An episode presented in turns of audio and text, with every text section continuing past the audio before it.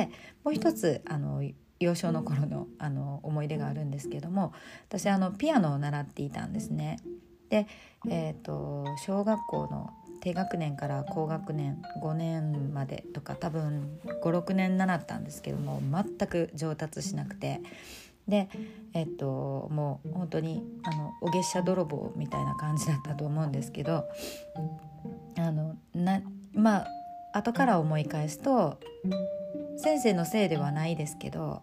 でもやっぱりあの小さい頃の子供ってあの楽しくなったらほっといてもあののめり込んでいくと思うんですね。自分で遊んでる時っていうのはあの夢中で遊ぶし時間も忘れるしご飯の時間も忘れる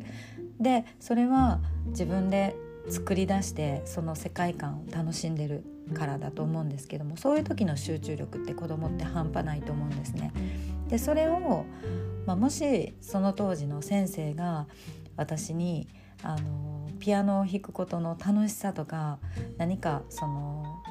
何か小さなきっかけで「わあそれやってみたい」っていうふうに私が前のめりになるような指導の仕方をしてくださっていたらひょっとしたら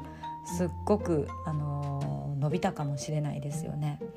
で、まあ、その当時のあの習い事の先生っていうのは多分、まあ、あの一般的にあのメソッドに沿ってあの粛々とあの課題の教則本をやっていくというような教え方だったんだろうなと思うので別にその先生をどうこうではないんですけどあのでもやっぱり大人になってから面白い世の中には面白い人がいるとかあのぶっ飛んだ人がいるっていうのを知っていけば知っていくほどやっぱり自分があの子供だった頃にそういう人ともし出会っていたら自分ももしかしてもっとぶっ飛んだあの道へ進めたかもしれないとか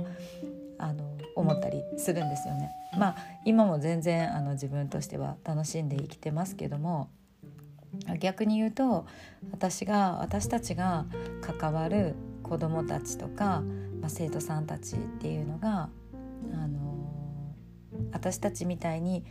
まあちょっとこうふ一般的じゃない大人に出会うことでなんか、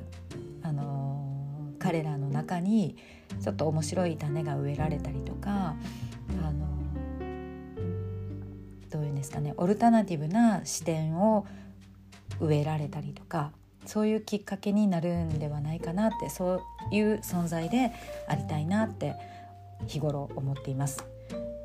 ということであの今日はあの朝の筋トレからのあの自分のあの思い出と、まあ、コーチングマインドでその相手の可能性を開くっていうことについてお話ししてみました。ではまたお会いしましょう。サドミンでした。